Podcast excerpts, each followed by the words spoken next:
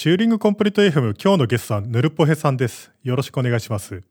ヌルポヘです。よろしくお願いします。はい。ヌルポヘさんはもうなんか数回出てもらったんですけど、まあヌルポヘさんはですね、まあシステムズプログラミング結構詳しい人でですね。で、まあ代表作としては、その、未踏プロジェクトでですね、ノアというものを作ってですね、で、それでスーパークリエイターを取ったりとかしていて結構活躍してるんですけど、で、そのノアというものはですね、なんかその、Linux のアプリケーションを Mac とか Windows とかでも動かせるようにするような VM のその VM の仕組みを使ってそういうことができるようなものっていうプログラムでですね。で、まあそういうものを作ったりとかしてる人です。で、今日はですね、えっ、と、Gvisor とか、そういう新しいソフトが出てきていてですね。で、Noah とかは結構共通点があるので、で、ヌルポイさんとそういう話をしようかなと思ってます。よろしくお願いします。よろしくお願いします。じゃあ、早速 Gvisor の話からいきますか。そうですね。その前に一旦、ノアにが何をするかだけもうちょっと詳しくお話しします。あ、その前にじゃあ番組紹介しておきますか。あなるほど。そうですね。毎回忘れそうになるんだけど、えっと、チューリングコンプリート FM では皆さんのお便りをお待ちしています。ハッシュタグは TCFM です。あとですね、この番組に投げ銭をすることもできてですね、まあ、この番組は無料なんですけど、お金を払いたい人はサポートをすることができます。で、patreon.com スラッシュ TCFM というところに行くと、そこからお金を払うことができます。まあ、よろしくお願いします。よろしくお願いします。前はなかった制度ですね。前は、自分にとって前はなかった。じゃあ、そうですね、ノアの話いきますか、じゃあ。そうですね。で、ノア僕、えっと、未踏の2016年度で作って、その後、修論とかで Windows 対応とかもちょっとだけしたんですけど、MacOS の上で Linux アプリを Linux バイナリーを動かすっていうのに、あの VM を使ってるんですが、どう使ってるかというと、一旦 VM の中に Linux カーネルとかなしで動かしたい ELF を直接ロードして、その ELF を VM の中で動かしたら、システムコールが VM の力でフックできるので、フックしたシステムコールを Mac の上で Linux システムコールの動きをエミュレーションして、そのエミュレーションしたシステムコールの結果を返すという仕組みで Linux アプリを直接 Mac 上で動かすんですね。で、これが Linux カーネルとかがないのでかなり軽いエミュレーションになってまして、その仕組みがちょっと Gvisor に似てるなっていうお話ですね。はい。なんか Gvisor 出てきた時に、なんかノアにすごい似てるなと思って。そうですよね。っていうのも、その、じゃあノアとか Gvisor じゃないような仕組みは一体何なのかっていうと、まあこれは対比のために説明しておくと非常に分かりやすいと思うんですけど、一つは、一つのやり方は完全に VM の中で普通に VMware でやるみたいに OS を立ち上げて、で、その上でアプリケーションを起動するっていう方法があって、まあこれだと完全にアイソレーションできてですね、セキュリティも最も頑強。まあ物理的にマシンを分けた方がもっと頑強ですけど、まあ同じマシンを共有する範囲内では最も頑強なうちの一つだと思うんですよね。で、ただこれだと Linux とかがその VM の中でいちいち起動しないといけないので、まあオーバーヘッドがあるのと起動が遅いとか、そういう欠点があってですね。で、また一方の極端には、その、Linux カーネルとかに実装されているセキュリティメカニズムだけを使って、アプリケーションをセキュアに動かそうみたいなやつがあって、それはアプリケーションが直に普通のアプリケーションとして動くんで、早いんですけど、まあそうなるとその防御してる層が全然少ないというかないんで、なのでまあセキュリティ的には結構ちょっとあれかなっていうのがあり。で、ノアみたいなやつはその中間ぐらいで、VM として実装してあって、アプリケーションっていうのはその完全に分離された空間で動いてるんだけど、でも、ノア自体はアプリケーション、ノア自体はその完全にそのマシン上で独立した OS として動いてるんじゃなくて、その VM の外側に動いてる本物の OS にかなりたくさんの仕事を丸投げする形になっていて、それによりいろんなものが省略化しているみたいな。例えばファイルシステムとか自分で実装せずに、ファイルシステムとかのリクエストが来たらそのまま外側のカーネルに投げてしまえば自分でファイルとか扱わなくていいみたいななんかそういうのがあったりとかして。まあ、で、Gvisor とかは NOA みたいな、そのシステムコールとか全部基本的にはトラップするんだけど、自前で実装してるやつもあるけど、まあ、外に投げるやつもあるよね、みたいなやつなんですよね。そうですね。まあ、お互いに薄いと言いますか。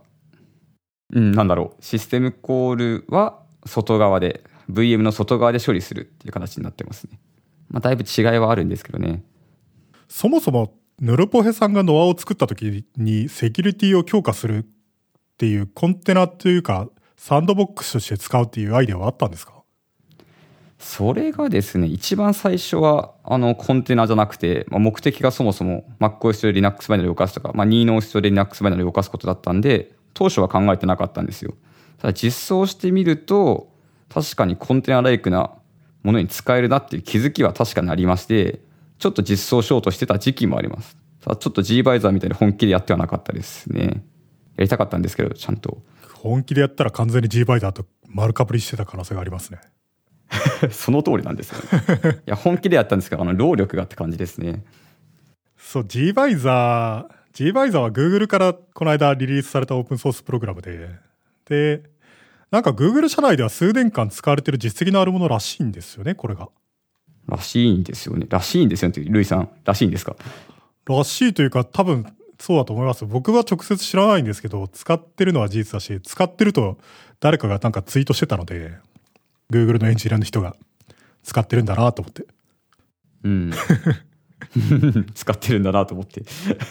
で、その、まあ、信頼できないプログラムを動かすサンドボックスとして使ってたっぽいんですよね。そのクラウド上で動かすために。具体的にそれが何なのか僕知らないんですけど。でもまあ、いっぱいありますからね。そのアップエンジンとか、まあ、Google コンピューティングエンジンは全体的に信用できないし。うん。そこら辺ですよね。うん。だから、これ自体は相当実績のあるものっぽいんですよね。あと、僕これの存在自体はリリースする前から知っていて、なんでかというとなんか LLD で、また例によってなんですけど、LLD でリンクできないっていうクレームが来てですね。gVisor、gVisor が。で、G バイザーって何って言ったらなんかよくわかんないけど、コンサンドボックスだよみたいな話で。で、意味わからんなと思ったんですけど、そのクレームの内容はですね、なんか変な話で、なんか G バイザーというプログラム自体は、ハイアドレスで動かすみたいな。なんか4ギガより上のメモリ空間で G バイザーっていうのを動かして、で、そうすると、なんか、リロケーションがオーバーフローするようなことがあったりとかして、みたいなので、リンクのエラーになるみたいな。32ビットのお話ですか、それ。どいや、ういうことですか？あのね、みんなあんまり意識してないと思うんですけど、アプリケーションをビルドするときはですね、ミディアムモデルとラージモデルみたいなやつを選んでビルドすることができるんですよね。で、普通64ビットアプリケーションをビルドするときってミディアムモデルでそのビルドしていて、そういうときは、そのアプリケーションは 4GB より大きくできないんですよ。っていうのも、その、オフセットがその4バイトになっちゃってるんですよ。ビルドするときに。っていうのも、そのマシン命令って、大抵のものってなんか4バイトしか取らないじゃないですか。その前、例えばジャンプ命令とかって前後4バイト3 2の32乗分しか飛べないじゃないですか。ですよね。普通、普通にビルドしたアプリケーションのディスアセンブルしたらそうなってますよね。確かに確かに。なるほど。めんどくさくなっちゃう。なので、あそこのオフセット埋めらんなくなっちゃうんで、あんまり大きくなると。ああ。本当意識しないとこですね、それ。でも、GCC とかで M ラージ、M メモリーモデルイコールラージとかなんかそういう風にしてビルドすると、あそこのオフセットが8バイトになったりするんですよ。実際には8バイトになるっつうか、多分8バイトの即時のジャンプというのはないから、X8664 だと。だから多分、即値の64ビットをロードして、そのレジスタでジャンプするみたいになって、まあ要するに遅くなるんですよね。うん。そうですね。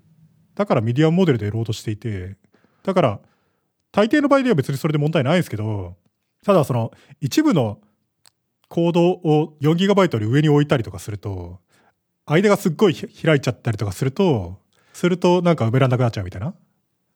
で、G バイザーってなんやねんってなり、そもそも、そもそも全部のアプリケーションが 4GB より上にあったら、それ自体では問題を引き起こさなそうな気がするけどって言って調べてみたら、意外な事実が分かってですね。はい。G バイザーというのはなんか、ある意味カーネルじゃないですか。サンドボックスの中で動くカーネルみたいなもんなんだけど、なんと、なんか、間違ってリブシをリンクしていて、ん？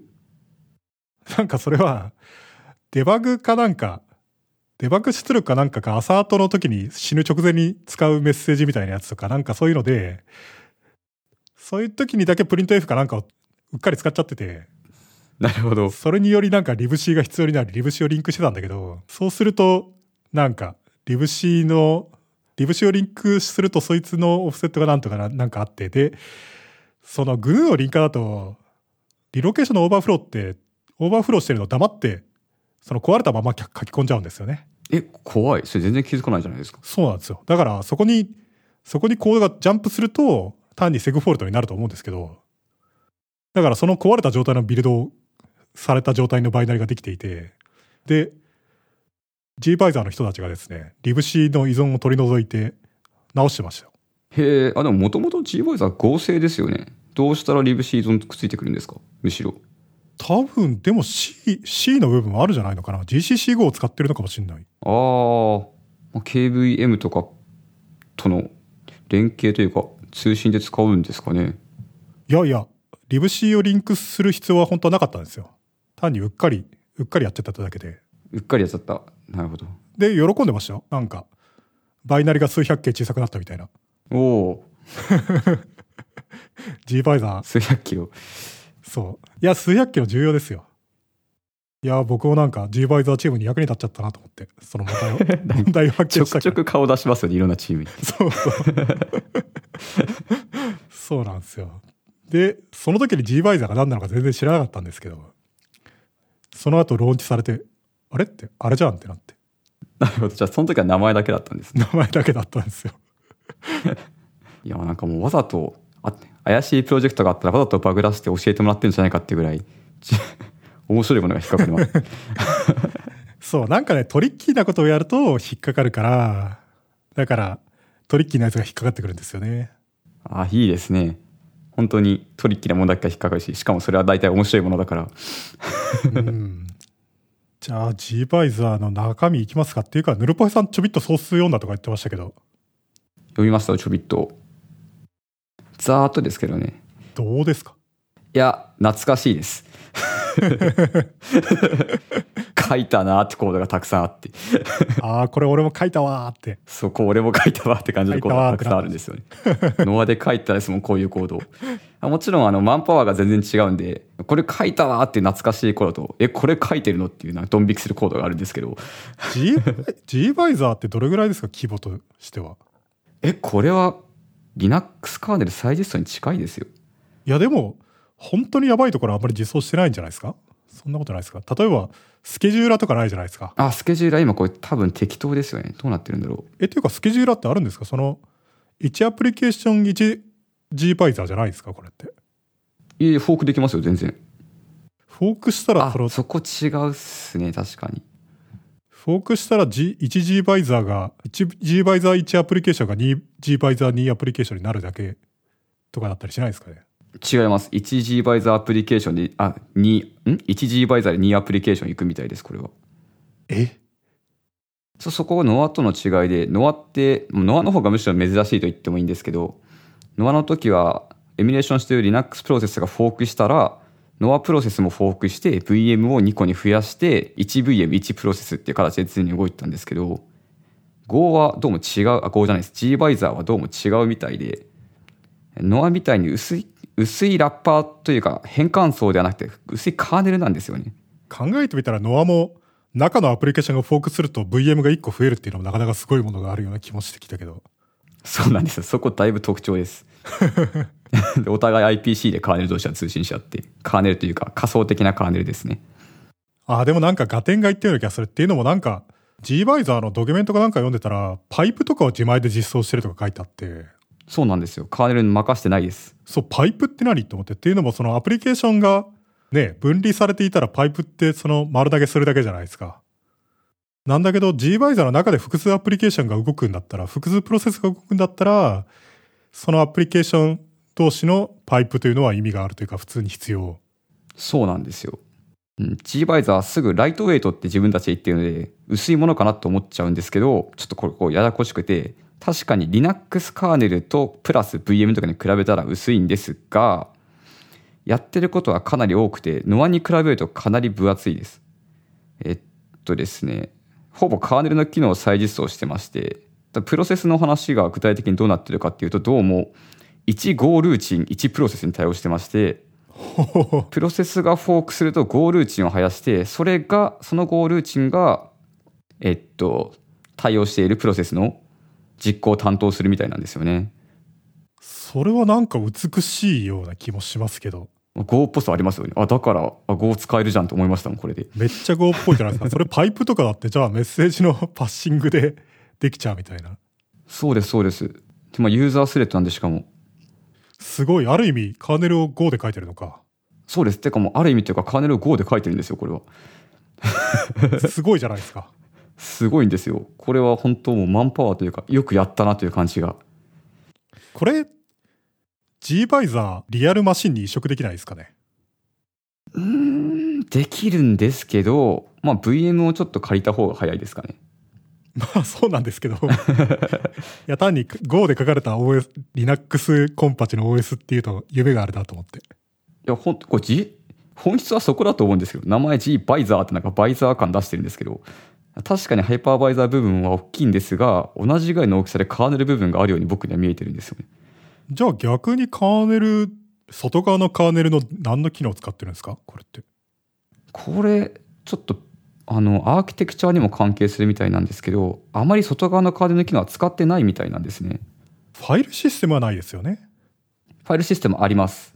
あるんですけど、ちょっと様子が違っていて、Go バイザー自あ G バイザー自体にはファイルシステムはないんですが、G バイザーがちょっと分割されまして、S エントリーっていうちょっとハイパーバイザー部分のプロセスと、あと GoFar っていうホスト OS 上で動くなんかプロキシプロセスみたいなのがあるみたいでして、あ、つまり僕が言っていたファイルシステムがないっていうのは、ファイルアクセスができないっていう意味じゃなくて、そのディスクイメージがあってそこにファイルシステムが実装されてるみたいなわけじゃなくて、ファイルっていうのは外側にある OS をファイルを使うだけってことですよね。そうですね。カレンドリー、ノット、アベ、アベラボじゃねえ。まだやってないみたいなこと言ってたような気がします。まあ、とはいえ、プロセススケジューリングしてますし、してるってちゃんと読んでないんですけど、アルゴリズムは。ゴールーチン使って自前でやってると思われます。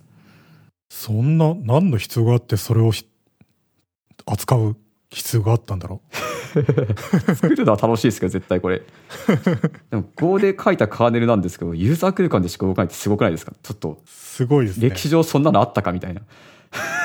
逆になんでこれよ、ハイメモリ、4ギガより上のメモリ空間で動く必要があるのかな？よくわかんないな。そう、そこなんですよ。僕それ聞いてなんでだろうと思って。ねえちょっと不思議ですねユーザー。空間で動くんで。まあ、もしかするとなんですけど、これは VM の中からはハイメモリに見えてるから、そういう、ん？ハイメモリに見えるパーツが、部分があって、VM の中にハイメモリとしてマッピングするとかがあるのかもしれないです。ちょっとわかんないです。それは普通にあり得るかも。その VM、VM 空間上のはカーネルとしてマップされている何かのプログラムがあって、そうです。小さめのやつが。うーん。ていうか、それが S エン S エントリー S エントリーが具体的に VM の中でどう見えてるかはちょっとそこまでは読めてないですね。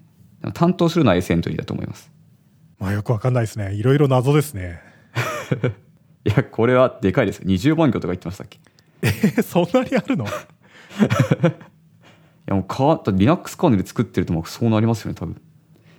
いやー、ヌルポヘさんも Go 使ったらよかったんじゃないですかああ、それちょっと後々そう思ったんですよね。メモリ安全な言語使いたかったっていう。ねえ、C++ で四苦八苦するのに比べれば、そうなんですよね。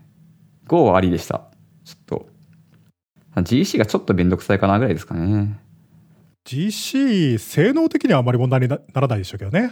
今は。そうですね。めちゃめちゃ停止時間今短いはずなんですよね。ただ、うん、わからんな。わか、わからないですね。ただ、この G バイザー作ってる人たちも、その Go を選んだのは型安全性とメモリ安全性があるからっていうのははっきり言ってますね。うん、大事です。型安全性、メモリ安全性。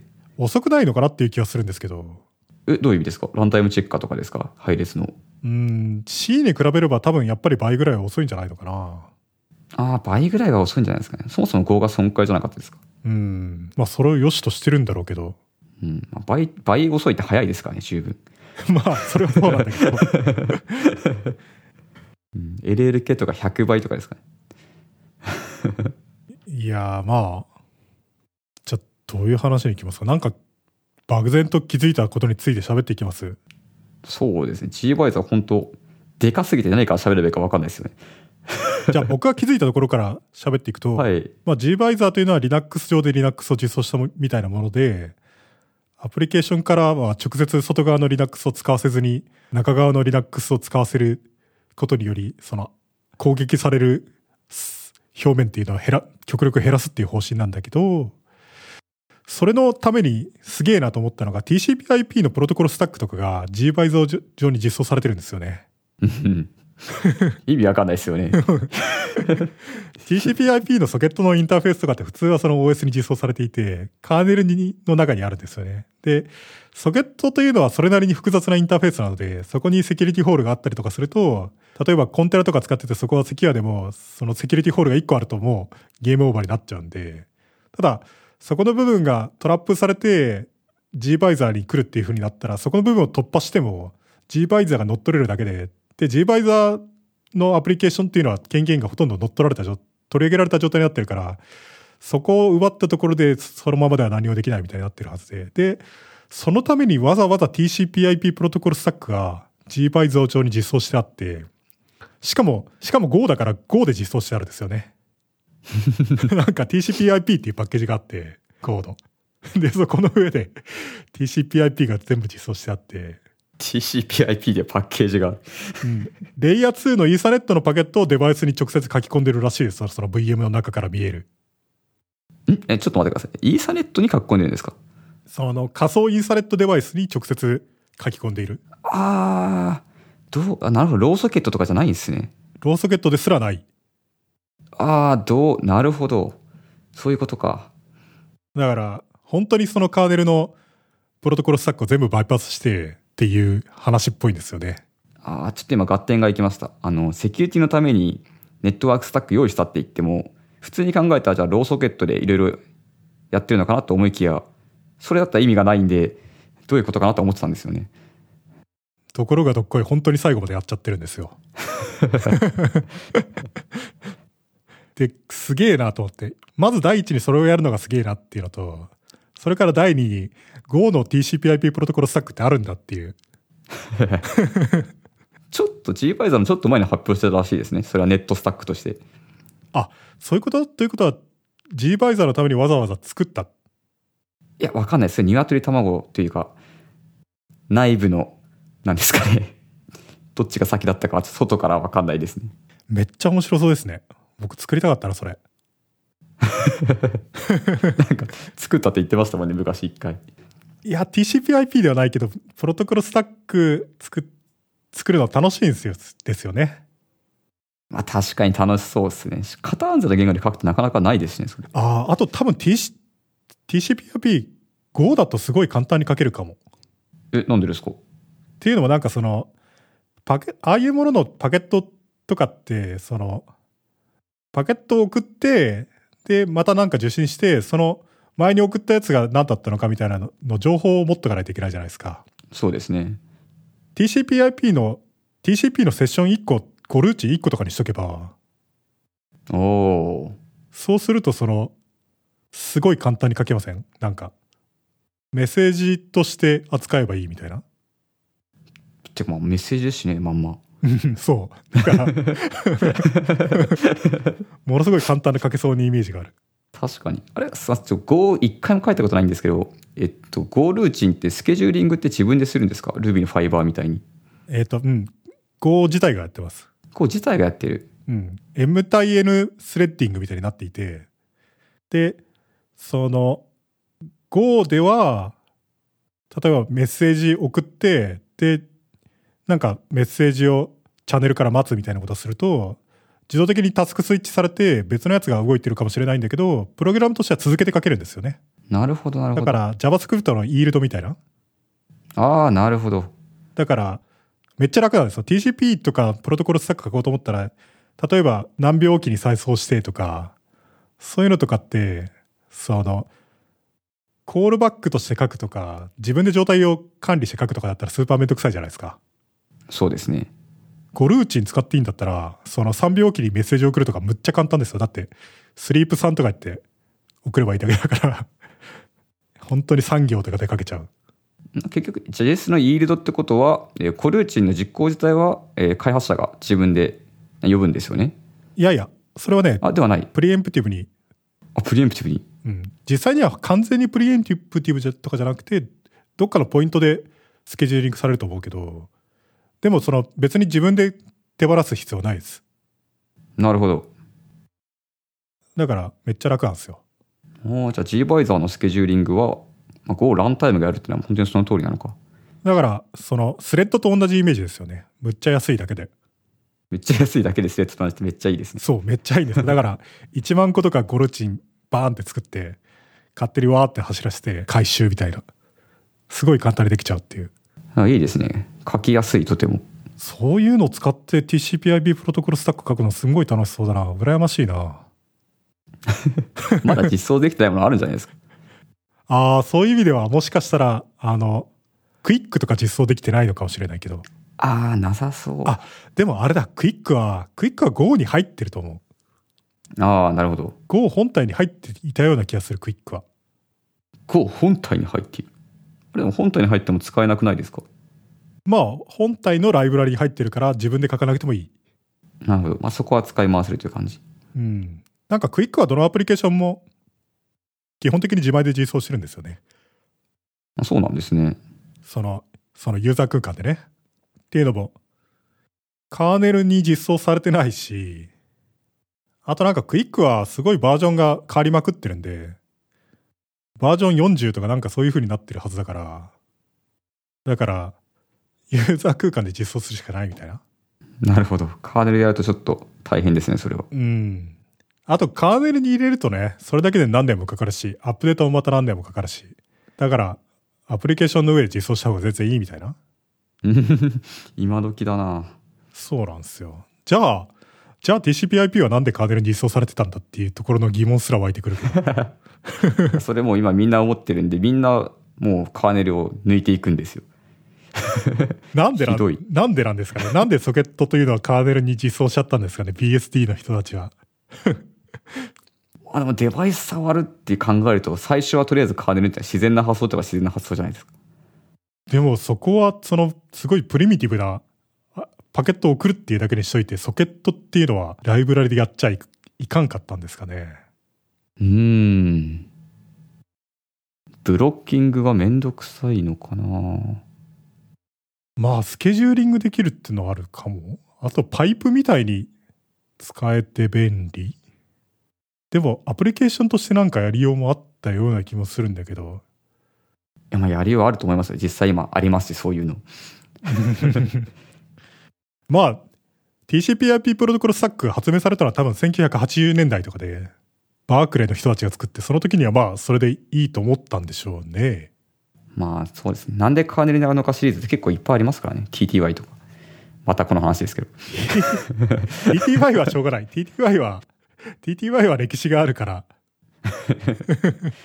歴史、歴史、多分 TCP も歴史が。TCP も歴史があるから、そうなんですよ。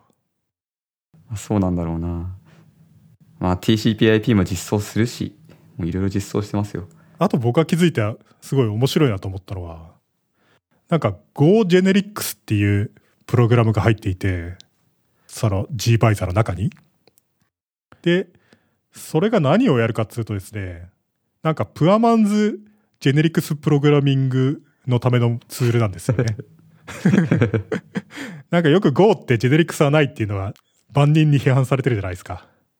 で、ロブパイクはそのたびにジェネリクスジェネリクスがなぜ難しいのか、なぜいらないのかみたいなこと言ってるけど、なぜいらないのか。はい。まあ、みんながハッピーになる形で入れるのはなかなか難しいっていう話なんだけど、その Go ジェネリクスは何かっていうと、コードジェネレーターなんですよね。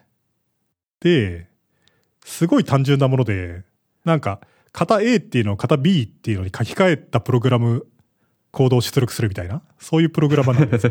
なので、テンプレートのファイルを1個用意しておくと、そこから別の方の、に対して動くコンテナのそのソースコードとか大量に出力できるみたいな。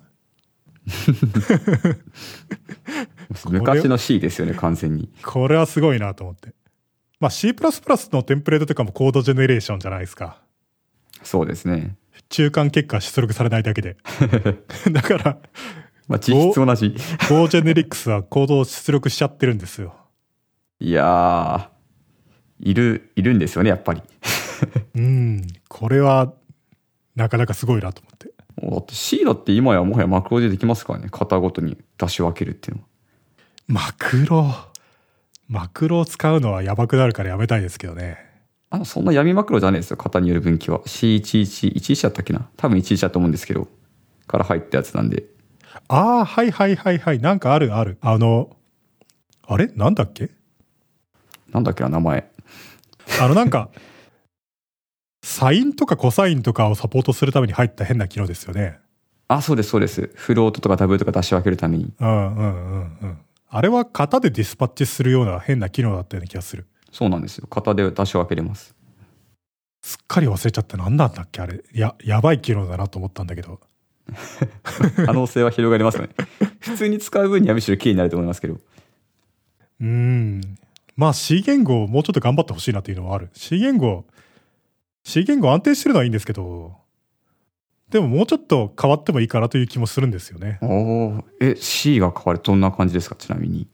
いや、なんか、例えば C++ にあって C にあってもおかしくはない機能って結構あるような気がするんですけど、例えば、なんだろうな。for each はダメだよな。でもなんか、なんだろう、例えば、スコープから抜けるときに動くコードを指定する機能とかって GCC にあるんですけど、なるほど。ああいうやつを標準化してほしいとか、欲しいですね、確かに。リソース管理めんどくさいですからね。C++ だとデストラクターを使って、スコープから抜けるときに実行したりするじゃないですか。で、Go とかだとデファーっていうのがあって、デファー F カッコカッコ閉じとかやっとくと、その F っていうのがその関数から抜けるときに起動されるんですよね。で、C 言語でも似たような機能欲しいよなと思って。まあないですよね、標準じゃ。GCC ではあるんですね。GCC にはあるんですよ、なんと。クリーンナップ関数みたいなそういう謎の機能があって。あー、なんかそれ、見たことある名前を GDB から見たことある気がします、それ。そういう機能だったのか。多分 C で、現行の C の規格の範囲内で正しいやり方は、まあ正しいの定義によりますけど、その、なんかが起きた時に、それが必ず動かしてほしい機能っていうのを関数の一番最後に書いておいて、で、リターンする代わりにそこに GoTo で飛ぶっていうのが普通のやり方だと思うんですよね。うん、確かに確かに。カーネルとかよくあるじゃないですか、GoTo で。Go、リターンする代わりに GoTo で最後の方に飛ぶみたいな。そうです。ノアでもめっちゃやりました。でも GoTo かーってなるし。まあでもあれが一番綺麗に書けるんですよ、実際。いや、まあ、あの、C の規格の範囲内ではね。そうなんですよね。もうな慣れちゃったな。ダメかもな、この感覚。あの、そうなんですよね。A、A、B、C って実行して、C ダッシュ、B ダッシュ、A ダッシュみたいなやつを実行したい。そうです、そうです、そうです。つまりなんか、マロックマロックマロックってやってフリーフリーフリーみたいなしたいみたいなのだと、A、B ってきて C をやろうとしたら C が失敗した時には C ダッシュは実行したくないみたいな。そうです、そうです。で、そういう場合には、その対応する A、B、C、C ダッシュ、B ダッシュ、A ダッシュみたいに書いといて、で、失敗した時にはその対応するところまで GoTo で飛ぶっていうのが普通のやり方なんですよね。そうなんですよね。でも、それが一番綺麗なんですよ。また GoTo かってなるし、GoTo、GoTo 便利すぎだろうって。でもあんまり使いたくねえみたいな。GoTo そこでしか使ってないんで大丈夫です。あと、す多重ループのブレイクですね。ああ、それはもう普通に使いますよね。でも、多重ループのブレイクもやっぱ欲しいじゃないですか。ラベル付きブレイクとかあったらいいよなって思いません？ラベル付きブレイクっていうのも今 C だと完全に GoTo なんです。あ、そうでも欲しいですね。コンパチな形で作れるじゃないですか。ラベル付き GoTo って。その文法を拡張すればね。そんなに無理せずに。C、C2020 みたいなやつが作ってくんないかな、誰か。普通にテンプレート入れてほしいです。それは無理でしょ。そういうそれは無理でしょ。無理か。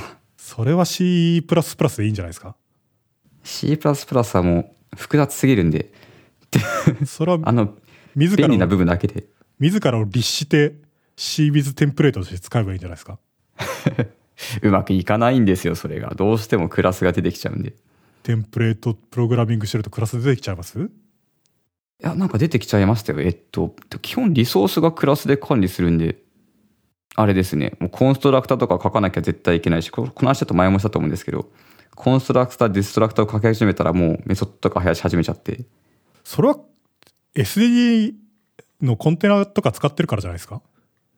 まあ、それはあるかもしんないですって。でも構造体にもうクラスベースの何かを一個でも入れちゃったら、コンストラクター、ディストラクターが欲しくなっちゃうんで、もうすもう甘い道がすぐ目の前に。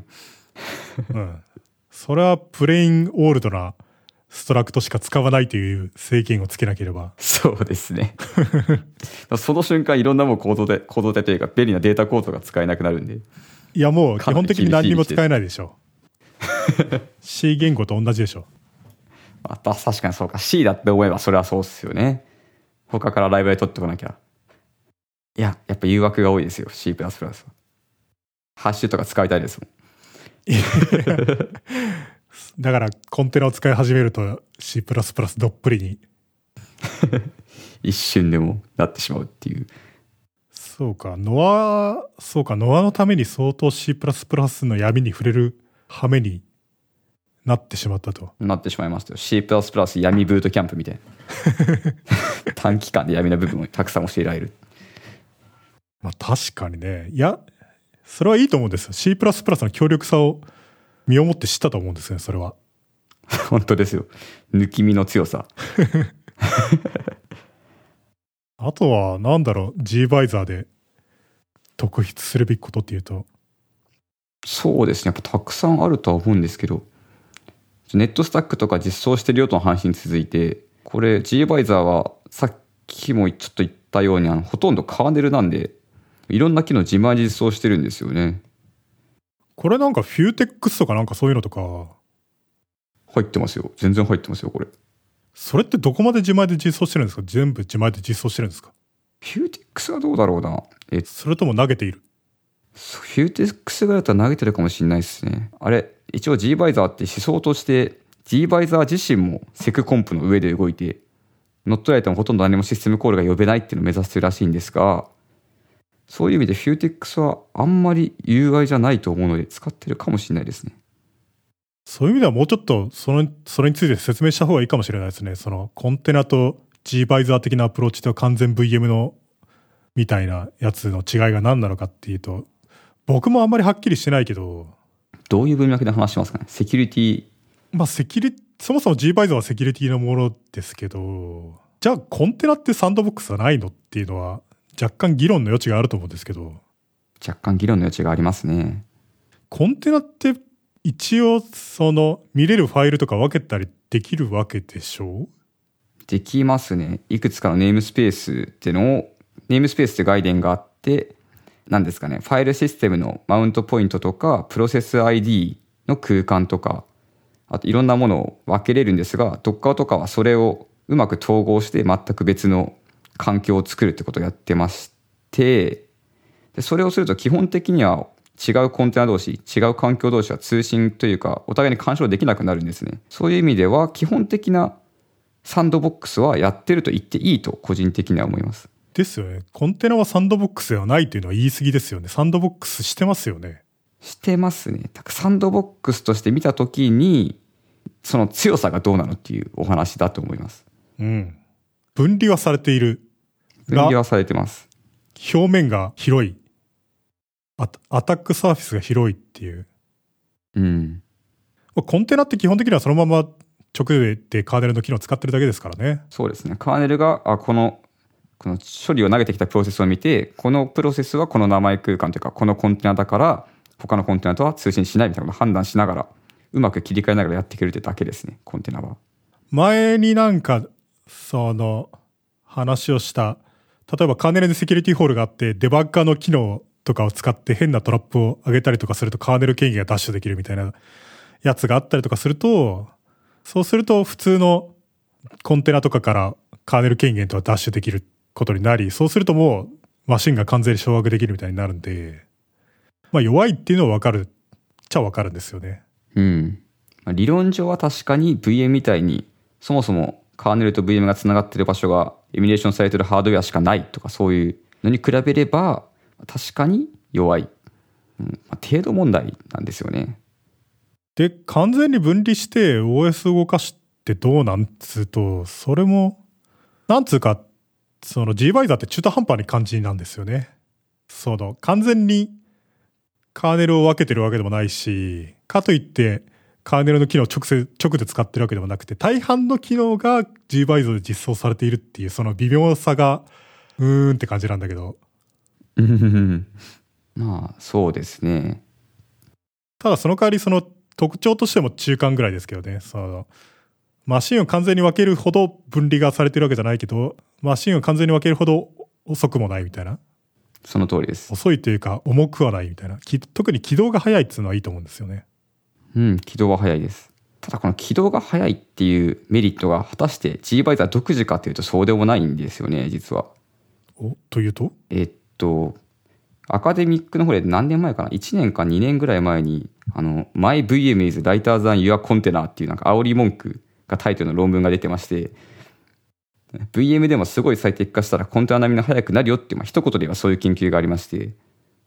それはどういうテクノロジーを使ってるんですか？あ結構泥臭いです。えー、っと、まず全ベースのハイパーバイザーを普通に使ってて、で、そうやって普通に全として使えば、あの、起動が遅いんですね。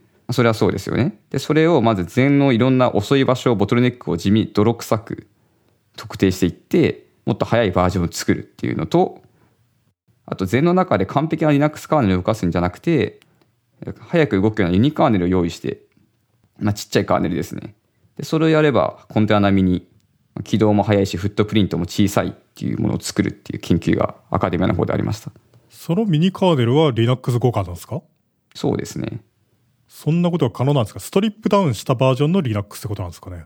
ちょっと記憶があまり定かじゃないんですけど、何やってたっけな？確か、何かをベースに作ってた気がするんですよね。それで僕なんか思ったんですけど、その、プロセスの起動の速さって結構重要だと思うんですよね。その普通に。特に、クラウドとかだと最近 Amazon ラムダみたいなやつとか、そのアプリケーションのに対して、リクエストに対してオンデマンドで動くようなプログラミング環境ってあるじゃないですか。プログラミングモデルって。で、ああいうのとかって、そのサーバープロセスを常駐させといてリクエストを待たせるんじゃなくて、その場で瞬時に起動して対応できるんだったら、そのメモリとか節約できていいみたいなのがあると思うんですけど、で、その、すぐに起動できないんだったら、起動させとくしかないからコストがもったいないみたいな。で、それで思ったんですけど、ノアとかって、こういうの考えてみたことがあるんじゃないかと思ったんですけど、ノアとかを使って、プロセスの保存と再起みたいなことってできないですかね？ああ、プロセスのチェックポイントと言いますか。うん。例えば、レイルズのアプリケーションとかが起動するところまで待っといて、そこでフリーズとか呼ぶと、そこで、そのメモリ空間、メモリ空間全体がファイルに書き出されて、で、その後、そいつをいきなり実行すると、そこの段階から再開されるみたいな。全然できますよ、それは。実装可能です。ですよね。っていうのも、これが普通にやるとなんでそれが難しいかっていうと、メモリ空間が全部制御下にないからで、だから前と全く同じに配置するのが難しいみたいな。そうなんですよね。なんだけど、ノアとか G バイザーとかだと、メモリ空間自体は自分で全部握ってるから、配置とかは全部自分の制御下に置いてるので、だから、プロセスのアンダンプ、ダンプとアンダンプっていうのは簡単にできるんじゃないかなと思って。できると思いますよ。チーバイザーにその機能があるとは今言ってないですけど、やろうと思えばできるはずですね。それができたらむっちゃ良くないですか？っていうのも、例えば、てか起動の遅いサーバープログラムって結構あると思うんですよ。1分2分かかるやつとか、Java で書かれてるやつとか、Rails で書かれてるやつとか、そういうのとかって、てか普通に遅いやつっていっぱいあるじゃないですか。間違いないです。それで初期化だけやっといて、で、一応 Gvisor とか Noah みたいな実行環境で動くのを意識して書かないといけないと思うんですけど、っていうのも、例えば、初期化の時にネットワークソケットを開いて、それをずっと使うとかだと、フリーズしてアンフリーズするとなくなっちゃうんで。そうなんですよね。ただ、ノアとかだったら、その時間のかかる初期化だけやっといて、で、そのイメージをほっとっといて、で、そこから再開って言ったらむっちゃ安くていいみたいな、あるんじゃないかなとできます、できます。一回やろうとしてました。確かに。しかも、それは普通にいいアイデアなんじゃないかと僕は思ってですね。というのも、G バイザーとかって基本的に必須のものとして使ってるわけじゃないですか。っていうのもサンドボックスとしてユーザーの信頼できないアプリケーションを動かすには常に gBizer を使ってるっていう状態になってるわけじゃないですか。なので、サンドボックスが VM 化するっていうコストは常に払ってるんで、だから、まあ実質的にタダで得られるわけじゃないですか。高速起動という性質が。その通りだと思います。それめっちゃお得じゃないと思って。いや、いいですよね。実際、めちゃくちゃやりたかったです。まあ、ノアじゃないんですけどな、この G バイザーと似たようなことを作ってる時には。そうか、やっぱり考えたことあったんですか？ありますね。あと、これ、別に VM とかじゃなくても、そういうことをやろうって話は結構昔からあって、まあ、多分ご存知かもしれないんですけど、アプリケーションチェックポイントって名前だったかな？え起動中のプロセスを一旦イメージ保存して、それを復活できるようにするみたいな、昔からあって、CRIU かな？確か一番有名なのが、Linux 用のインプリメンテーションもありますね。使われてない理由って言われると何だろうな。なんか河合史郎さんと喋った時に、伝統的にリスプではよく使われる機能なんですよね、それ。え、そうなんですか？ええなんかリスプは初期化が遅いからなのか何なのか、その、起動しといて、ダンプして、そのコーダンプをもう一回実行ファイルに整えるっていうなんか、すごい技があるんですよ。あれ、EMAX、EMAX の独自文化じゃないんですか？リスプの文化なんですか？あれは実は Emacs がリスプ文化なだけで Emacs 文化ではないんですよ。EMAX 文化じゃないんですね、あれ。そうなんです。初めて知りました、今。僕はそれを身をもって体験したことがあってですね。なんでかっていうと、これ河合史郎さんの回で話したような気がするんですけど、なんか、スティールバンクコモンリスプというリスプ処理系が世の中にあってですね、SBCL というやつが。で、SBCL が Google の中で使われていて、なんでかっていうと、その、オービッツっていう航空のの検索エンジンがあるんですよね。飛行機の乗り換えの。で、オービッツっていうのは独立した会社なんだけど、Google が買収してですね。で、何年も前の話ですけど、で、オービッツの人たちは SBCL を使ってオービッツを書いてるっていうのは有名な話なんですよ。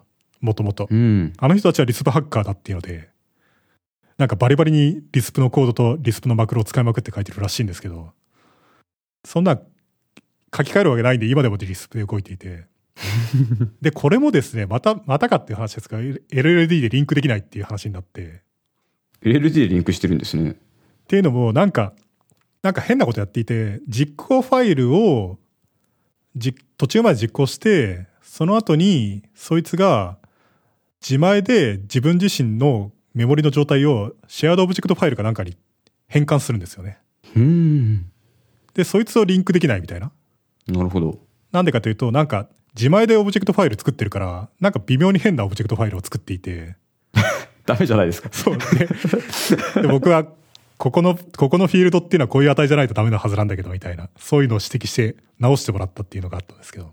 何年越しのそれミスの発覚なんですかね？わかんない。もしかしたら、10年、20年もののバグなのかもしれない。すごい。 Emacs にもあるかもしれない。思い出した。それはなんかリロケーションがまた変な溢れるみたいなやつだったような気がする。ま、またっすか？うん。いや、というわけで、伝統的にあるんですよ。その、メモリ上にあるプログラムっていうのを途中の状態をファイルにダンプして、そいつを再開するっていうのは。はあ、じゃあだいぶ実績あるんですね。ただ、めんどくさい。あと何でもできるってわけじゃない。ただ、なるほど。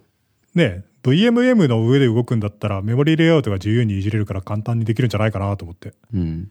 ノアの場合は他プロセスとの通信の関係で、あ、つまり他プロセスとの通信がホストカーネルに依存しているので、少しさ少しでも通信されるともう簡単にチェックポイント作れなくなっちゃうんですけど、Gvisor はなんなら 1Gvisor で全アプリケーションを管理してるはずなので、そこら辺の課題もクリアしてますね。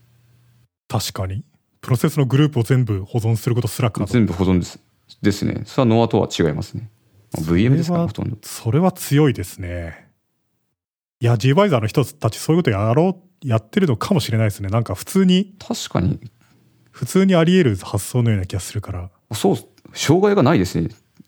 よく考えれば。あ、そうか。ないな。実行時のオーバーヘッド無料ですから、どちらにしろ Gvisor 存在してるから、ね、アプリケーションの起動が早くなるだけっていう。まあちょっとアプリケーションにヒントを入れないといけないですけどね。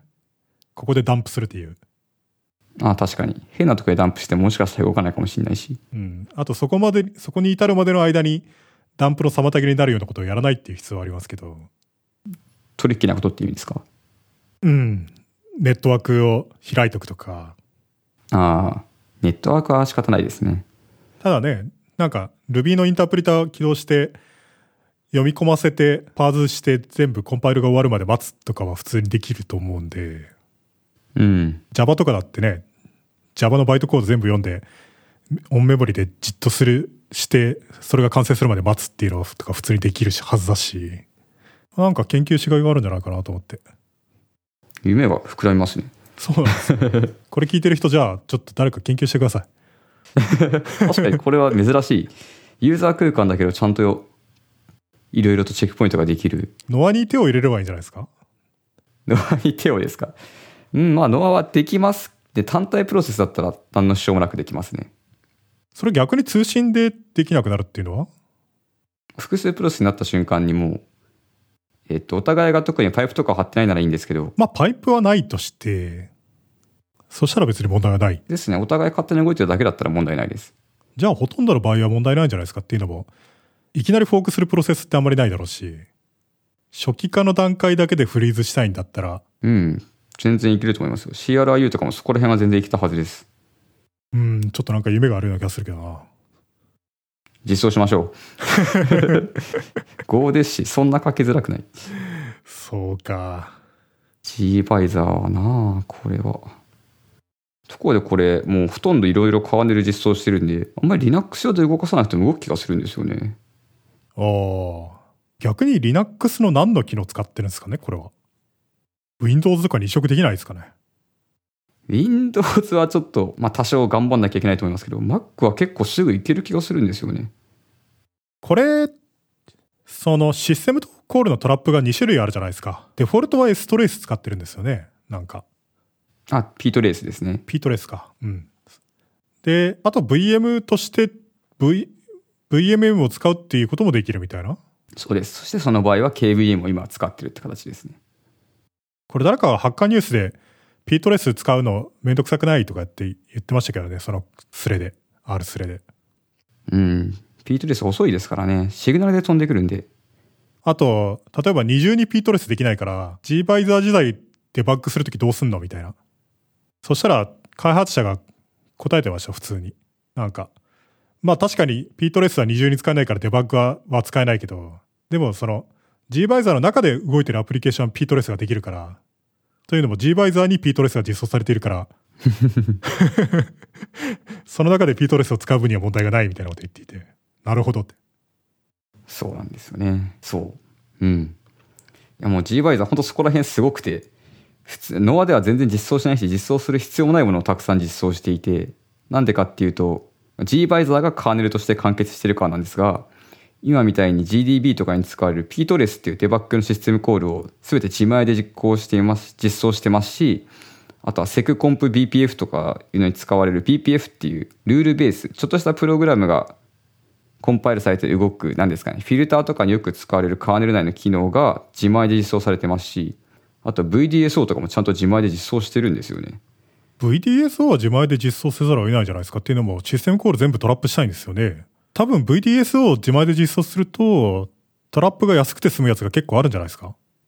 そうです、そうです。そそれはそうなんですけども、その一番優先度が低そう、低そうな場所までちゃんと実装してるっていうのがもう、なくても動くんで VDSO は。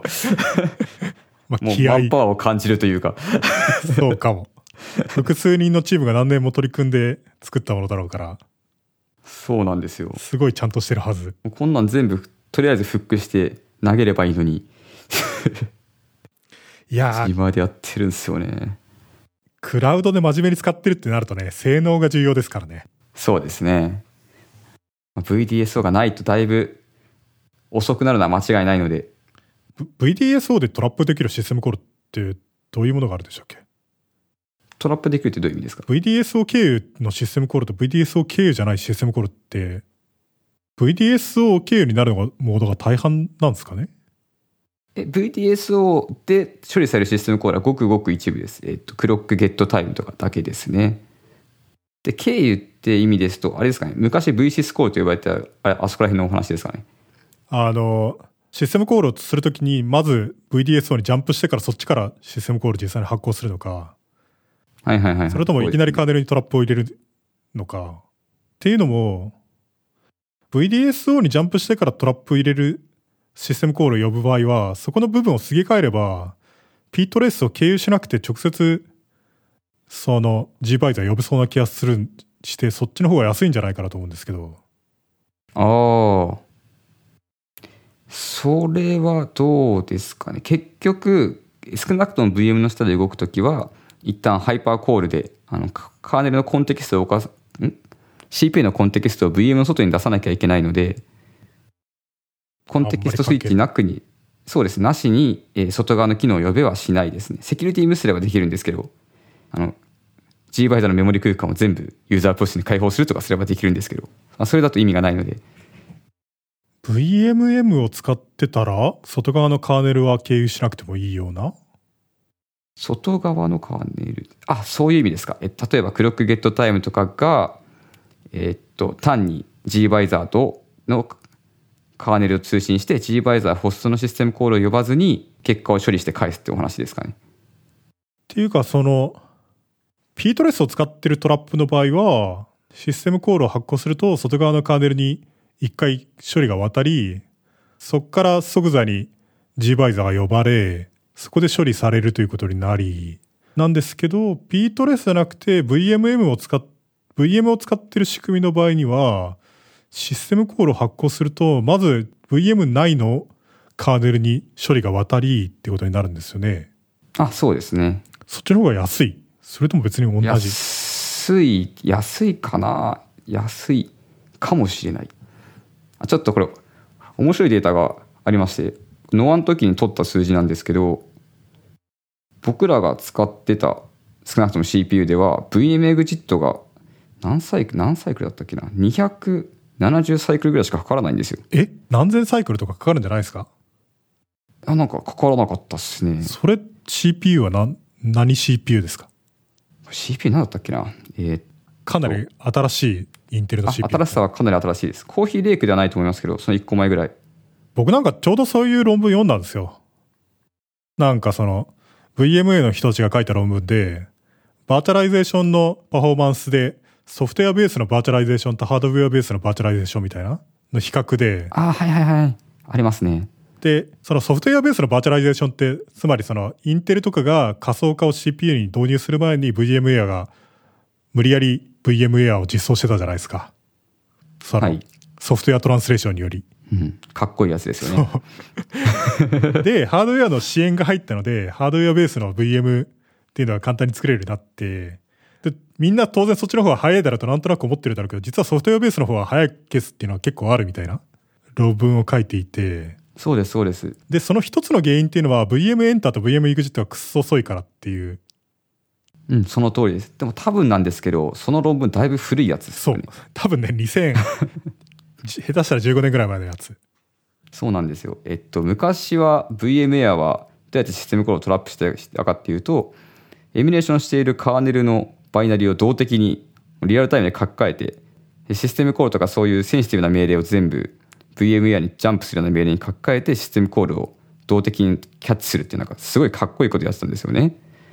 で、それは結構性能が良くて、インテルがハードウェア CPU 仮想化支援機構を入れた後もしばらく VMware の方が早かったんですよ。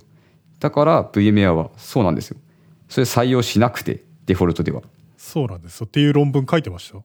そうなんです。でもしばらく経ったらやっぱりハードウェアの向上し、あのハードウェアの性能が向上して、結局追い抜かされちゃって、今じゃデフォルトも VTX ですよね。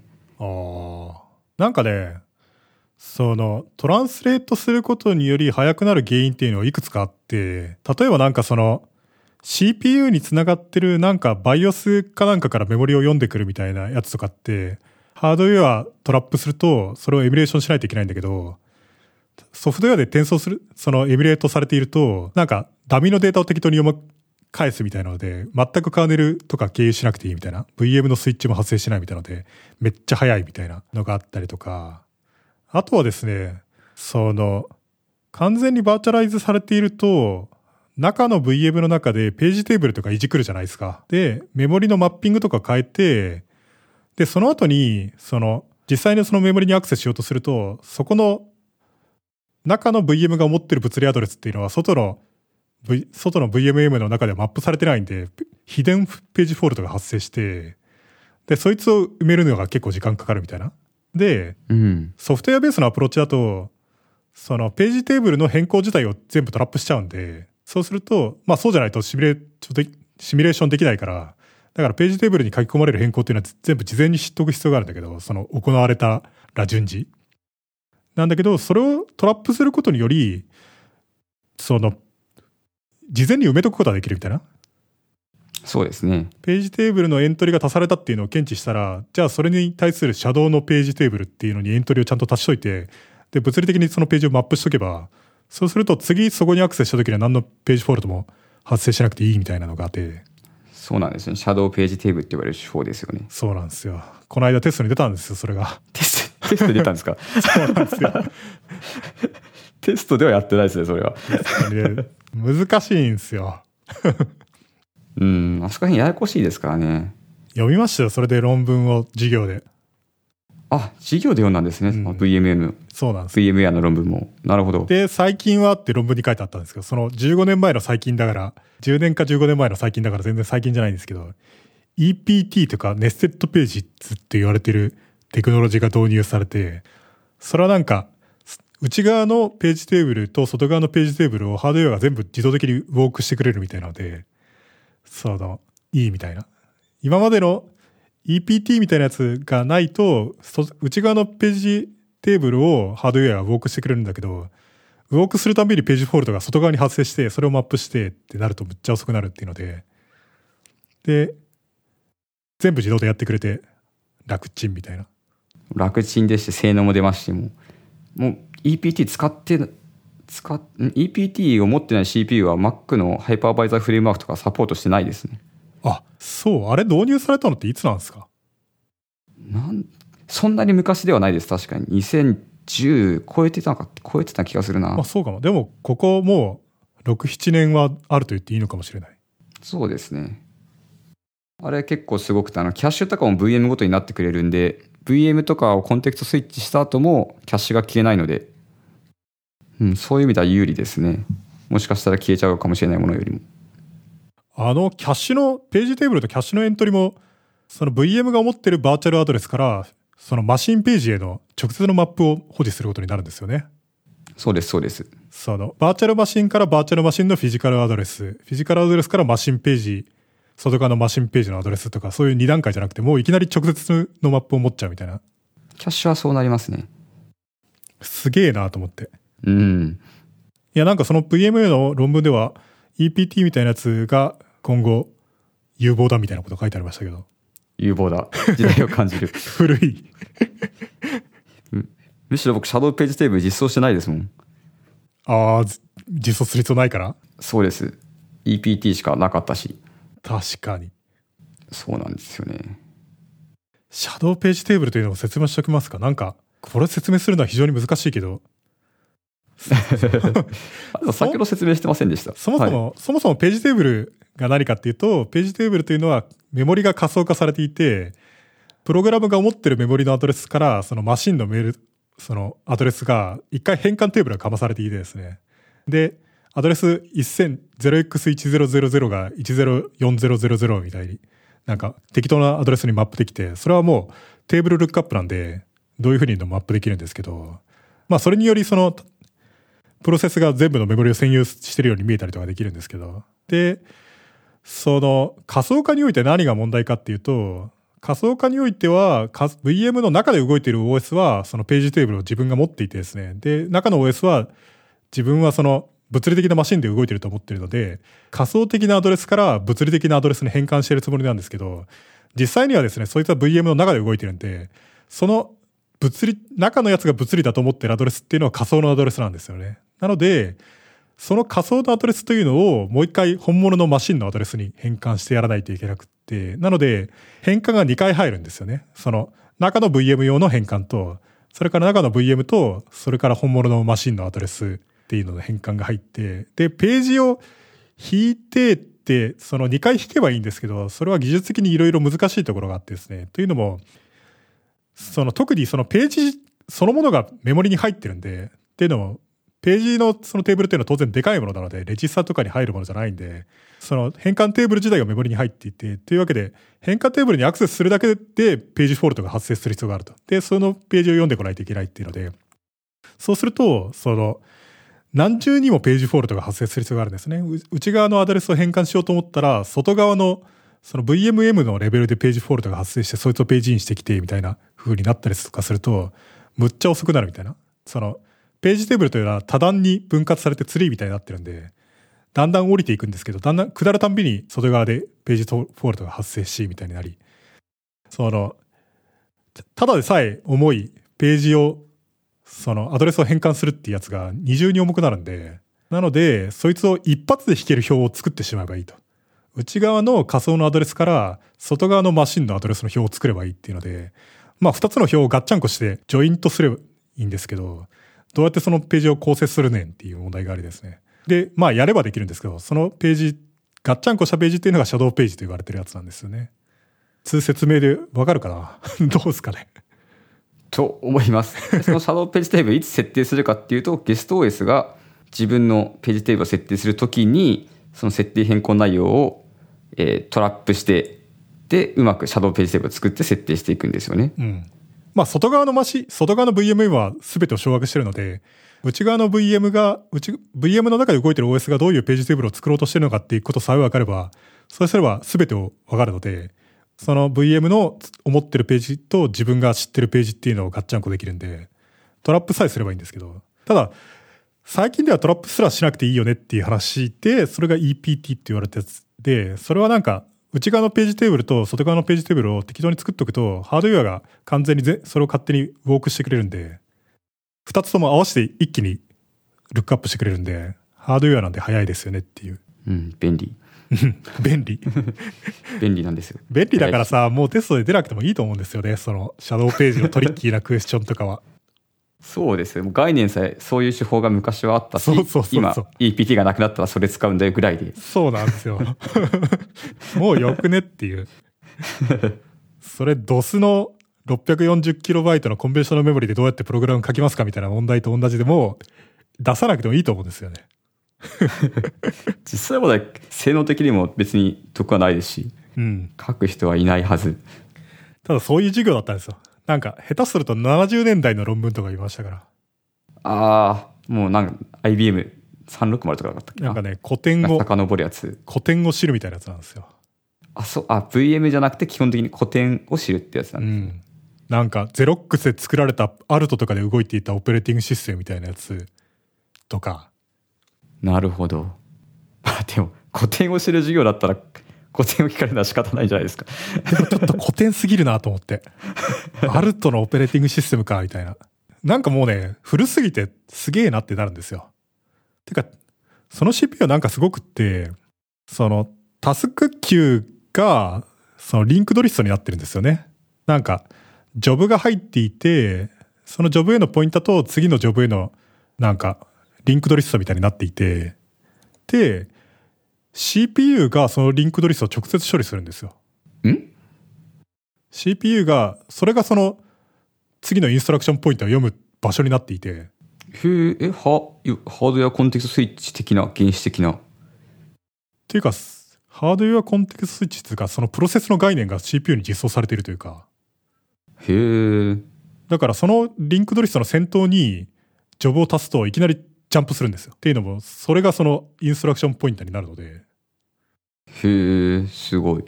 すごい、エキゾチックなプロセッサーだなと思って。現代的なものでは存在しない。ですね。え、それって仮想メモリの概念がある頃の CPU ですか？仮想メモリは多分ないと思いますよ。ああ、なるほど。っていうか、それを、メモリ保護がなかったような気がする、そのプログラムは。そのオペレーティングシステムは。古典だなそれは確かに instruction pointer にジャンプだけで済みますよね。プロセス切り替えは。パーソナルコンピューターだからいいみたいなこと書いてあったような気がするけど。ああ、時代を感じます。時代を感じます。悪意とかない時代ですね。パーソナルコンピューターだったらいいっていう。そっか、セキュリティの重要性があまり分かられていない頃。いやまあ、共有コンピューターにおいてのセキュリティをみんなすごい気を使ってたと思うんですよね。ただまあ、個人のコンピューターだったらどちらにしろ自分のプログラムだからいいみたいな。それはどうかと思うけど、まあ昔の話だから。うん。いやー、まあ、VM とかもでもその頃から、古い頃からあったって聞いてますよ。あんまり詳しくはないですけど。IM IBM の360からあるんそれです、それです。ですよね。それです、それです。具体的に何かは分かんないんですけど、多分、今でいうハードウェア仮想化支援機構みたいなのが入ったって書いてあった気がしますね。IBM の360っていうのは、一番最初の汎用コンピューターに近いと思うんですよね。っていうのも、それより前は IBM とかでも、そのマシンごとにそのインストラクションセットが違って、で、毎回出るたびにプログラムを書き直さないといけなかったんですけど、ある時に IBM のアーキテクトたちが、その同じ命令セットでスピードとメモリだけ違うマシンのそのセット作ればいいんじゃないっていうことを思ってですね。で、360という作ったはずなんですよね。で、そうするとプログラムの同じプログラムが動くみたいな。便利みたいになったんですけど。で、同じプログラムを動かし続けたいので、なので、そのバーチャルマシンみたいなやつはその後実装され、永遠に同じ IBM360 プログラムが動かせるようになったはずなんですよ。しかもなんか、その頃は仮想化とか、例えばマルチタスキングとかって今よりもっと切実に必要とされていておそらく。例えばマルチタスキングって、その、まあ普通に便利ですけど、普通に便利というかないと困りますけど、でも、なんか普通のパーソナルコンピューターで、例えばコンパイルしながらツイッターできて便利だわみたいな、そういうもんじゃないですか、その普通のマルチタスキングって。そうです、ね。なんだけど、大昔のコンピューターユーザーにとってはコンピューターはくっそ高いので、だから、一個のプログラムが、例えばなんか、なんだろう、IO をしているときに、ディスクを見に行ってるときに CPU が遊んでるのがもったいないみたいな。だから、2個以上のプログラムを同時に走らせるようにして、同時にっていうか切り替えて走らせるようにして、1個のプログラムがディスク読みに行ってる間に、もう1個のプログラムをじゃあ CPU 割り当てて、こいつと実行をちょっと進めてみたいにすると、全体的に使用効率が高まって便利みたいな。そういうのが基本的にはマルチ、プロ、そのマルチプロセスの始まりだと思うんですよね。ツイッター用じゃない時代の。ちゃんとツイッター用じゃない時代の話です。高価なコンピューターをできるだけ効率よく使いたいという発想のもとに、マルチプロス、うんマルチプロセスというのが出てきたはずなんですよね。で、そうすると、まあ当然ながらセキュリティとか問題になってくるし、みたいなので、そういうのは非常に注意されてたはずなんですけど。うん。初期のパーソナルコンピューターはさっきの CPU のお話みたいに、とりあえず linked list で保護なしで、 instruction pointer 変えればいいなって感じだったんですね。どこでパラダイムシフト起きたんですかね。パーソナルコンピューター自体の発想が新しいと思うんですよね。コンピューターを完全に一人が占有して共有せずに使うと。あら、もったいないってなると思うんですけど、それぐらいコンピューターが安くなってきて、ただ、そうなるとしょぼいマシンだから、そんな立派なマルチタスキングとかなくって、別になくてもよくね？みたいな。どうせ一人なんだから一個しかアプリケーション動かさないし、みたいな。まあ動かすとしても、別に一個クラッシュすれば全部クラッシュしてもいいでしょ、みたいな。まあ、わかんなくはない発想ですよね。うん。いや、その授業もまあまあ面白かったですよ、その、古典を知るのは。古典ですね。古典ですね、確かに。そういう授業意外となかったんですよね。CPU のアーキテクチャだけだったらあったんですけど、うちも。東大とかってその古典はないんですか？古典を学ぶ授業ないっすね。CPU アーキテクチャだけがあって、まあなんか昔の真空管から始まって、まあそこら辺はちょろちょろっと過ぎていくんですけど、でもアルファとかの話をされて、現代的な CPU アーキテクチャのいろんな機能を習いっていう授業はありましたけど、僕なんか NFS の論文とか読まされましたよ。NFS? NFS。サンが作ったネットワークファイルシステム。あー、え、知らないです、普通に。NFS というものがあってですね、エクスポートしと、あるディレクトリをエクスポートしといて、別のサンのマシンとかでそれをマウントできるんですよね。ネットワーク経由で。あー、なるほど。それの一番最初の頃のやつで、NFSV1 で、それは多分本当に3に実装されたものとしては最初なんですよね。なんでかっていうと、なんと VFS ってあるじゃないですか。概念として。はい。そのファイルシステムをそのプアマンズオブジェクト思考みたいにしたやつって VM、VFS ってあるじゃないですか。その説明悪意がありますよ。いろんなファイルシステムをこう、抽象化して共通にまとめるための。そうそう。そうですね。あ、実はそうなんですけど。VFS はなんと NFS のために作ったんですよ。あ、そうなんですか、うんそれまではザ・ファイルシステムしかなくて、ザ・ファイルシステム。はい。で、それ1個しか、1種類しかなかったんだけど、NFS をサポートしたくなったら、そうすると、その1個のファイルシステムのインターフェースを直接叩いてるとダメだから、そいつを関数ポインターにしてって。というわけで VFS というのを発明されたのは NFS のためで、ありがたい論文なんですよ。ありがたい論文ですね、それは。ええ重要な古典ですね。ああ、そういう意味だと、結構僕が感動したやつはいくつかあるんですけど、僕はこれは非常に賢いなと思ったやつがあってですね、その、 Rethink the Sync っていう論文があって、 Rethink the Sync？ん動機、動機をもう一回考えてみようみたいな。ダジャレのなるほど。で、これは何の論文かっていうと、なんか、まず問題が何かっていうと、ファイルシステム、特にまあ、ハードドライブの時代だから、まあ、シンク、ディスクに全部同期して書かない限りはデータが消えてしまうんだけど、ディスクに全部書くと遅すぎるっていう問題があってですね。で、ファイルシステムはデータベースがかなり頑張らないといけないみたいな。で、その、同期するモードでファイルシステムとかマウントするとやっぱ遅いんですよね。で、同期しないモードで、アシンクロナスなモードでマウントすると早いんですけど、バッファリングして、まとめて書き込むから、まとめて書き込むとディスクというのは早いものだから、あとその、一回一回ディスクが本当にそのディスクのプラッターをヒットするまで待たなくていいんで、プログラムが。バーって進めちゃって、あと OS が後からゆっくり書き込んでくれるから、そのアシンクロナスなモードは早いんですけど、そうなると、バーって書き込んで、で、処理完了しましたって言って、で、その後に OS が落ちたりとかすると、データがなくなっちゃってるみたいな。で、例えばネットワークサーバーとかだと、クライアントに OK って返した後に、ダウンしたら、OK って返したのになくなってるみたいな風になったりするわけじゃないですか。なりますね。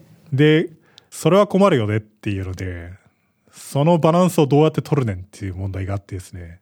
で、この人たちが考えたテクニックは現代で使われてないような気がするんですが、とても賢くてですね。何かっていうと、そのアシンクロナスなモードではすぐに書き込みリクエストとか返ってきちゃうんですよね。そのバッファされるだけだから、メモリ上に。で、シンクロナスな書き込みを行うと、そうすると、ライトシステムコールとかは、実際にディスクをヒットするまでは返ってこないんですよね。で、ただこれ本当にそこまで厳密に必要なのっていうので、その、因果率を満たしている限りにおいてはサボってもいいんじゃないのかっていうのが基本的発想で、ん？因果率ですか？因果率を。つまり、ディスクにバンバン書き込んでも、クライアントに OK とか返さない限りにおいては、フラッシュする必要ない。ああ。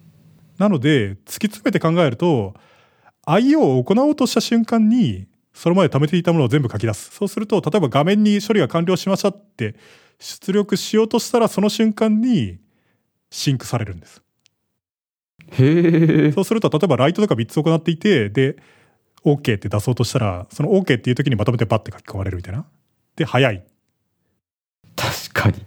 なるほで、ど。その、何にもネットワーク通信も画面に表示も何にもしてない状態においては、何にもその外部から観測してる分には何やってるか分かんないんで、そこの中でいちいち毎回毎回シンクロナイズしてる必要ないでしょって。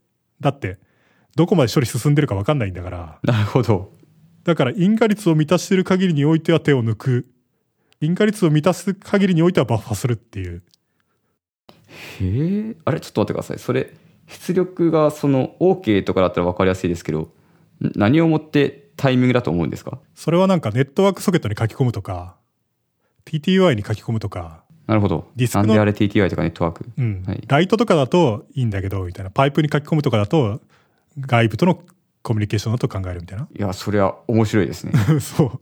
でもそれ、バレたら結構大変ですね。だから、バレない、バレる要素っていうのを全部カバーしといて、それを触ろうとした瞬間に慌てて書き込むっていう。うん。しかもこれがすごい賢くって、その、なんかその、因果関係というのをプロセス間で伝播させることができてですね。え、すごいな。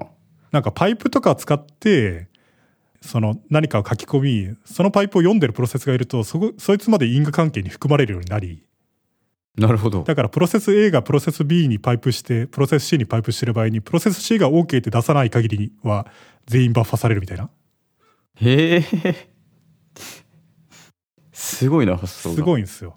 だから、これが実際的にどういうふうに意味があるかっていうと、例えばデータベースがあってですね、で、同じマシン上で別のプロセスがデータベースに2回書き込むとするじゃないですか。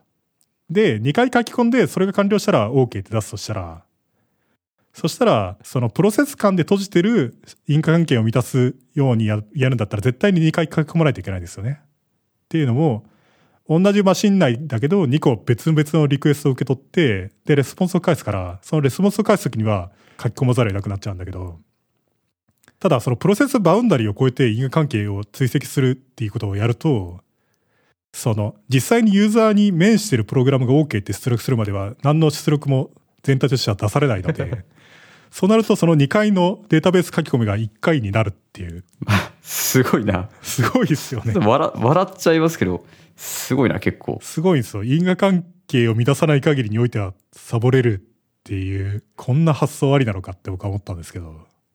いや、ちょっとそれは本当に初めて聞きました。でしょ？それ、えそうなか生かされてるんですか？あの最近はもうディスクが早いし、ジャーナリングとかあるしで、日の目を見ないのかなうーん。でもなんかこの発想は他にも使えそうな気がするんですよね。確かに、発想自体はだいぶ応用効きそうですよ。うん。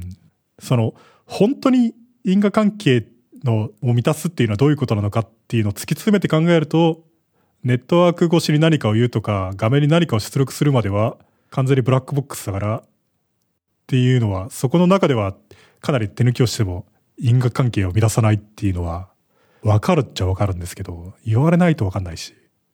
うん。普通に、やろう、やろうと思ってやるの偉いですね。偉い。冗談で済まさずに。いや、なんかこの人たちはそういう研究してたっぽくって、へえ。スタンダード、スタンフォードの人たちなのかな？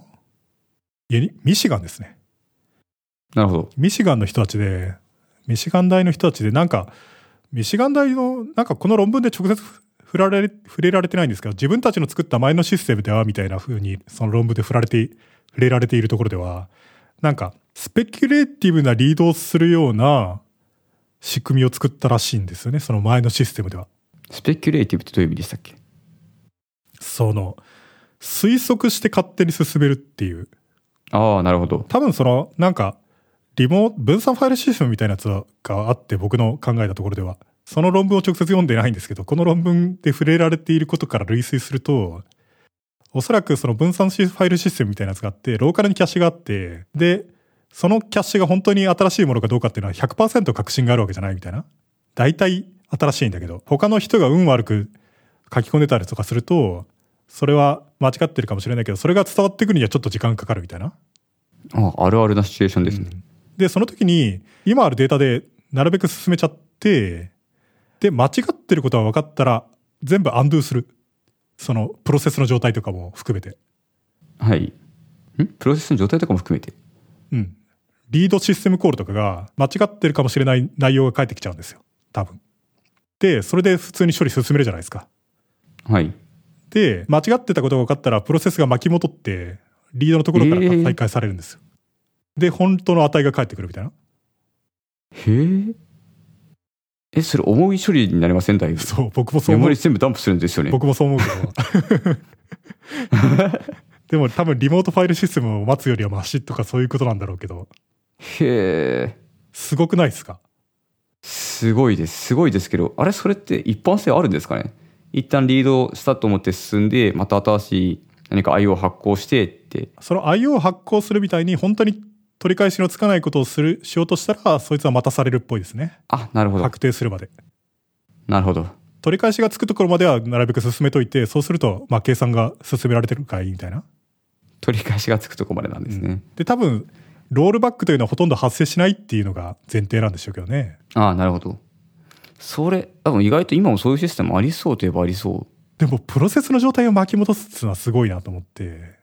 う。それは、確かに。じゃあ OS というかそういうランタイムレベルでやってるのはなさそうですね。なんかカーネルにそのために相当手入れたっぽいですけど。っていうのもその、プロセスがやったことっていうのを、アンドゥログを全部残しとくみたいな。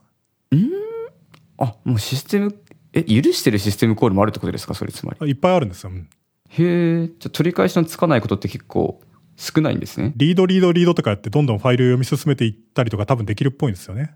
あ、いいんだ。うん。で、その3つともまだ確定してないみたいな状態が多分僕の理解ではあり得る。すごい。それはすごい。で、1番目のやつが、やっぱ違ったわってなると、一気に巻き戻して、その、正しい状態が返ってきたところから世界がやり直されるっていう。かっこいいです。かっ世界がやり直されちゃう。かっこいいでしょ。すごい論文だなとす思って。ごいこれはな。え、それも古典なんですか？いや、それはわかんない。あ、別の、別の講義？いや、それは古典ですけど、多分。でも、僕こんなん知らなかったから、どれぐらい一般に知られているものなのかわかんないですけど。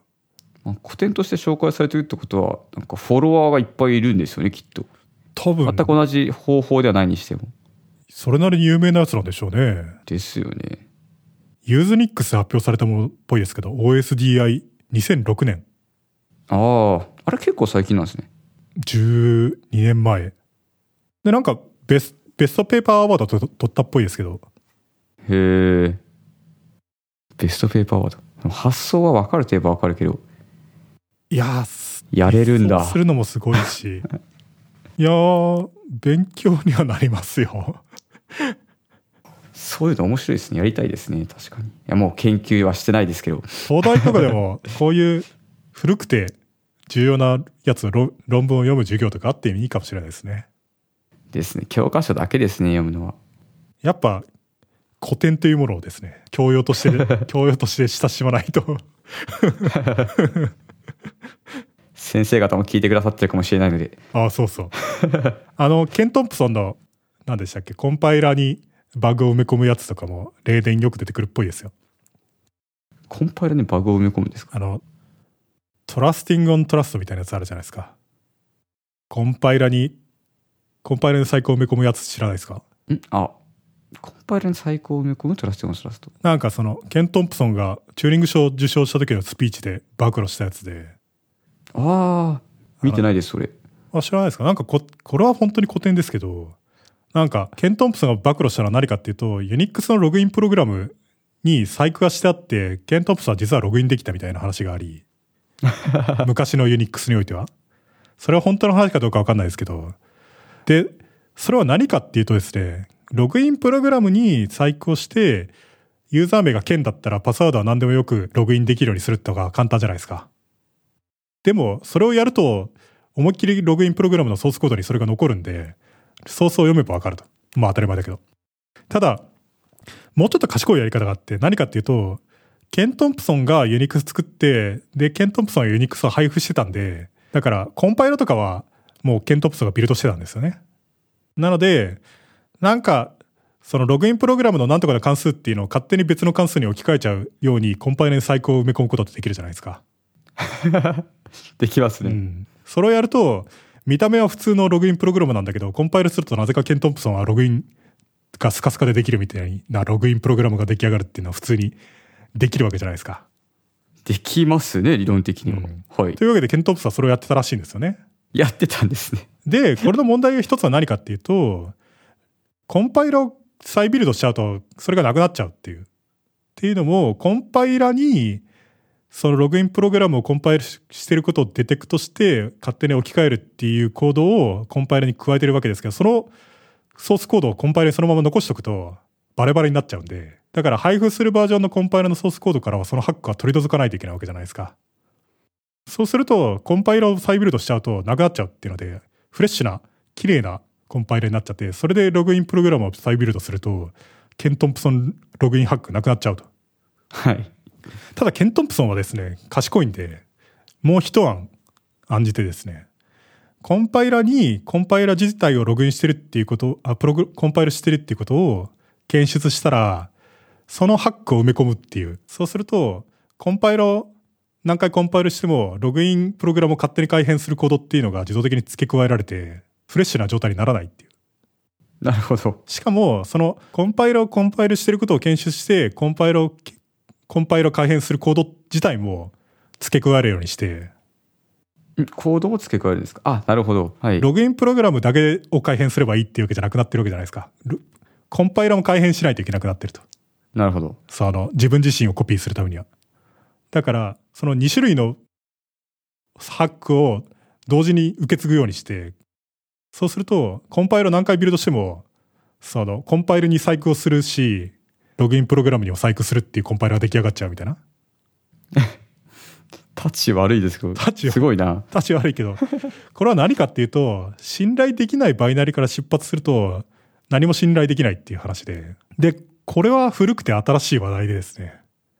まあ、コンパイルが信用できないと、コンパイル、そのコンパイルを使ってコンパイルしたやつも信用できないからどうすんねんっていうのもあるし、例えば、それで、じゃあ検出、ディスアセンブルすれば検出できるんじゃないかって言っても、例えば、そのディスアセンブルもコンパイルでコンパイルしてるわけだから、その、なるほど。証拠だけはなぜか表示しないディスアセンブラとかも作れるわけで、OS とかもそれでコンパイルしてるから、なんかファイルシステムのレベルでそれだけは現れないが、実行するとなぜか実行されるみたいにもできるわけで、確かに。というわけで、その深く潜れば潜るほど検出が難しくなっていくし、検出ができない状態でどんどん自分自身をコピーして、いつまでたっても取り除けないセキュリティホールというのを作ることができるよねっていう。あ深い話ですね、うん急に。というのはケン・トンプソン大先生のですね、が、ケン・トンプソンがチューリング賞を取って、その時の受賞、受賞スピーチでそれをぶち上げたらしいんですよね。すごい。え、そのニュース知らなかったです。そうなんですよ。チューリング賞受賞式のスピーチで、ということを自分は昔やったっていうのを言うのがすごいんだけど、もうここしかないと思ったんですかね許されるなら。い今まで、それまで言わなかったのがすごい。や、言わないってことはやっぱり言ったらまずいって思いはちょっとあったんじゃないですか。まあ、いたずらだろうけど、ちょっと度が過ぎてたか、怒られそうみたいな。怒られるだけで済む気はするんですけど、もう昔のことなんで。なんかその、ケン・トンプソンハックに対する防御というのもいくつか考えられてはいるんですけどね。名前ケントンプソンハックなんですね。例えば、その、別々のプログラムで、その別々のコンパイラで、そのい問題のコンパイラのソースコードをコンパイルして、で、同じバイナリーになるかどうか比べるみたいな。実際にはその、別々のコンパイラで1個のコンパイラをコンパイルすると同じバイナリーにはならないんですけど、コンパイラ違うとバイナリーは違うんで、ただ、そのコンパイラ、できたコンパイラを使って、そのコンパイラをセルフコンパイルすると、次は普通は同じになるだろうみたいな。まあ、そりゃ普通はそうなるじゃないですか。そうですね。普通はなりますね。で、なんか変なココード編をコピーしてるコンパイラーだったら、いつまでたってもそのコード編はコピーされるはずだから、いつまでたっても違うバイナリができるはずっていうう。ん。なるほど。あ、でも結構微妙な、微妙なと言いますか。あれです。ナイーブと違うな。結構いろいろ影響を受けやすい手法ではありますよね。そうそう、パーフェクトではないんですよ。うん。そうなんですよ。っていうのも例年読んでたりするみたいですけど、これは東大で導入した方がいいんじゃないですか？そのせめてケントンプソン、ケントンプソンのペーパー読んだ方がいいような気がしますけど。それは、え、そ今の話はペーパーじゃないんですよね。あるんですか？えっとね、あわかんない。受賞スピーチの本とかになってるのかもしれないけど、PDF 編がインターネットの海を泳いでいるので、読めます。なるほど。確かに。そう、対策もコンパイラが非決定的なアルゴリズムが1個でも入ってたら、うまくいかないんで。うんうん。あそうそう、そういう、そういう意味ではビルド環境を作るときには、その、リプロデューシビリティっていうのはすごい重要で、僕とかもすごい気を使ってるんですけど、コンパイラとかリンカとかって同じやつを毎回出力したいんですよね。なんか同じやつをビルドして、正しいけれども、バイト単位とかでは違うやつが出てくるとかだと嫌なんで、だから非決定的にならないように注意して作ってますよ。へえ。まあ、とか NP 困難、NP というか、難しいプログラム、難しいアルゴリズムがなければ、非決定的アルゴリズムがなければ全然いけるんですよね、きっと。でも例えばマルチスレッディングとかしてて、で、ああ、そうか、その時点で。どっちでもいいことってあるじゃないですか。例えば文字列をたくさんなんかハッシュテーブルに足していて、コンカレントハッシュマップに足していて、みたいな風になると、そいつをダンプした時の順番って、なんか、マルチスレッドの場合別になっちゃうみたいな。でも別に全部含まれていればいいから、順番は問わないとかになると、どれも正しいんだけど、みたいになっちゃったりするじゃないですか。なりそうですね。だから、リプロデューシビリティを確保するのって意外と難しいんですよ、その。特にマルチスレッディングを使ってると。うん、なるほどな。その、確かに。タイミングで変わっちゃうってのもあるんですねう。ん、深いですよ。僕も、これは深いですね。最強のアルゴリズムを考えたとか思って、あれって、よく考えると思うと、これ結果毎回違くなるからダメじゃんっていうのは結構ボツにしたやつがあるんで、あ、それ、ボツになるんですか、もう？まあ、なんとかリプロデューシブルにできるんだったらいいけど、どう考えてもこれリプロデューシブルになり、なり得ないってなったらこれは使えないなって。へえ、本当大事なんですね、リプロデューシビリティが。同じソースコードからビルドして同じやつにならないってなると困りますよね。現実問題。あ、確かに。あ、でも、どうですか、実感としてはあんまりわからないんですけど、どっかで確かめなきゃいけないシーンってあるんですかね？まあ、例えば、普通に不便な気がするけど、例えばなんだろうな。 shared object file を勝手に作るとするじゃないですか。で、毎回違うやつができたら、キャッシュしない、キャッシュが来る、なんかありそうなあその、同じ、毎回同じファイルができるから、こいつはビルドしたら、ビルドサーバーがキャッシュしたやつを送ってくるんだけど、みたいなやつとかで、違うやつができたりしたら嫌ですよね。それが論理的に毎回同じものだとしても、違うかもしれないし、全く同じものだったら全く同じだから信用できるけど、違う場合には、本当にち意味のない違いなのか、本当に意味のある違いなのかもよくわかんないし、みたいになるし。まあ、あと、例えば悪い人がいてですね、なんか変な改変を加えたソースコードを作り、それでビルドしてユーザーに配っちゃったりとかしたらどうすんねんみたいな。全く同じバイナリが毎回ビルドできるんだったらいいじゃないですか。とか、 reproduci reproducibility というのは重要なんですよね。いや、こんなところですかね。時間的に。ですかね。ちょ G バイザーからだいぶそれちゃいましたけど。えーまあいいんじゃないですか？なんかあります？そうですね。G バイザーちゃんと説明してない、ししてないことはないか。伝わったかちょっと不安ですけど。うん。まあ Gvisor は多分 Google 以外まだ誰も使ってないだろうし。便利ですけど、まあ今回はお伝えしたいことで言えば G バイザー、バイザーとか言ってるけど、ほとんどカーネルの再実装だよってことぐらいですかね。まあ、あと Gvisor 的なことをやったことがある人ってあんまりいないだろうから、ノアを作った人っていうのは珍しいですよね。ですね。エルフローダーとか書きますもん。そう、書きました。わかるわかるといった形。あそうそう。あと、新たな研究テーマの提案があったじゃないですか。あの、プロセスの freeze、unfreeze。 freeze unfreeze。いや、やれますよね、絶対。ねえ普通に便利。あなんなら Summer of Code とかで G バイザーに実装してほしい。あ、いいじゃないですか。いけそうですよね。ちょうどいい期間でできそう。